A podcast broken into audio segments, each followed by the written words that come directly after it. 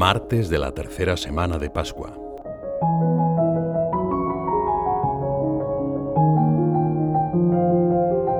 Después de la multiplicación de los panes y de los peces, una multitud siguió a Jesús hasta Cafarnaún. Allí le preguntaron qué acciones debían realizar para unirse a las obras de Dios. El maestro les respondió que la clave era creer en Él como enviado del Padre. Ahora contemplamos la continuación de ese diálogo, cuando quienes le escuchaban exigieron un portento para confirmar sus palabras, como si el milagro de la noche anterior no hubiese sido suficiente. Replicaron, ¿Y qué signo haces tú para que veamos y creamos en ti? ¿Cuál es tu obra?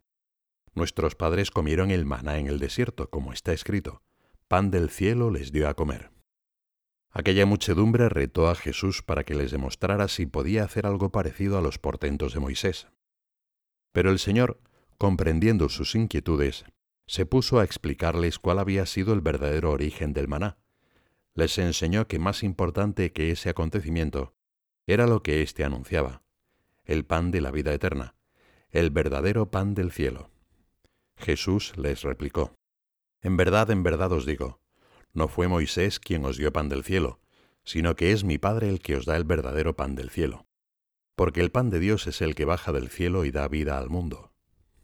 Jesús es el nuevo Moisés, que lleva a plenitud los anuncios del profeta. Aquellos signos lo demuestran.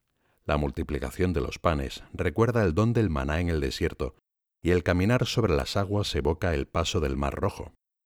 Pero en ambos casos Jesús va más allá de lo que se anunciaba en el Pentateuco.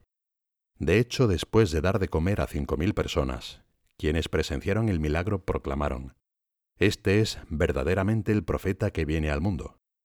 Y más tarde, al oír que ese pan puede dar la vida, le dijeron, Señor, danos siempre de este pan. Es una reacción natural. Lo mismo había pedido la samaritana cuando Jesús le habló del agua que saltaba hasta la vida eterna. También nosotros, como aquella muchedumbre, Queremos que Dios aumente nuestro deseo de recibir aquel pan que da vida.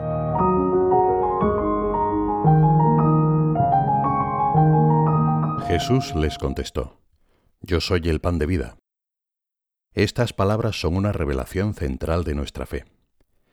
En el cuarto Evangelio no se menciona la institución del sacramento de la Eucaristía. En cambio se transmite la teología de este sacramento, Jesús se presenta como el pan que da sentido y esperanza al caminar terreno, como el alimento que Dios sirvió a Elías para caminar cuarenta días y cuarenta noches hasta el Oreb, el monte de Dios. Jesús es el pan de vida, porque se quedó en el sacramento de la Eucaristía como la fuente y la cumbre de toda la vida cristiana, como el centro y la raíz de la vida interior. Fuente y cumbre, centro y raíz. Alcanza esta grandeza porque contiene al mismo Jesucristo, autor de la gracia, y porque en ella alcanzan su cumbre la acción santificante de Dios sobre nosotros y nuestro culto a Él. La Eucaristía es Jesús mismo que se dona por entero a nosotros. Nutrirnos de Él y vivir en Él mediante la comunión eucarística, si lo hacemos con fe, transforma nuestra vida. La transforma en un don a Dios y a los hermanos. Nutrirnos de ese pan de vida significa entrar en sintonía con el corazón de Cristo, asimilar sus elecciones, sus pensamientos, sus comportamientos. Significa entrar en un dinamismo de amor y convertirse en personas de paz, personas de perdón, de reconciliación, de compartir solidario. Lo mismo que hizo Jesús. San José María lo tenía bien experimentado, pues desde joven pasó largos periodos de tiempo frente al tabernáculo.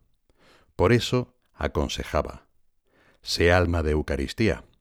Si el centro de tus pensamientos y esperanzas está en el sagrario Hijo, qué abundantes los frutos de santidad y de apostolado.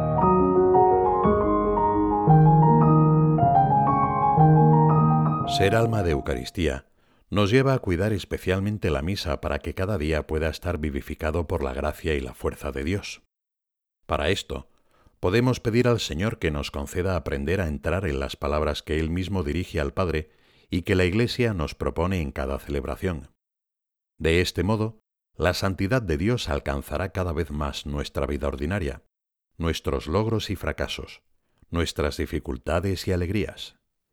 En este empeño, también puede ayudarnos la meditación de las lecturas. prepararla con comuniones espirituales, o dar gracias por haber participado en la misa y por la comunión. Si emprendemos ese camino, desearemos saludar a Jesús en el sagrario, estar a solas con Él, pasar allí ratos de oración más o menos largos.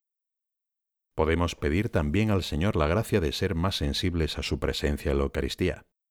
Jesús, aumentanos la fe, danos más luz en la razón para creer con firmeza y para ahondar con profundidad en el misterio de este sacramento.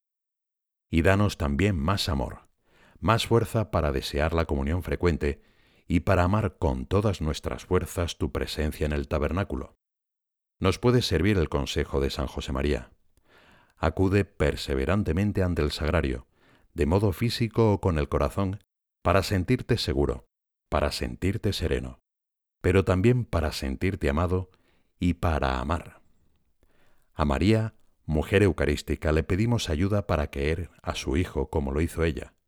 Queremos recibir a Jesús con sus mismas disposiciones, con aquella pureza, humildad y devoción.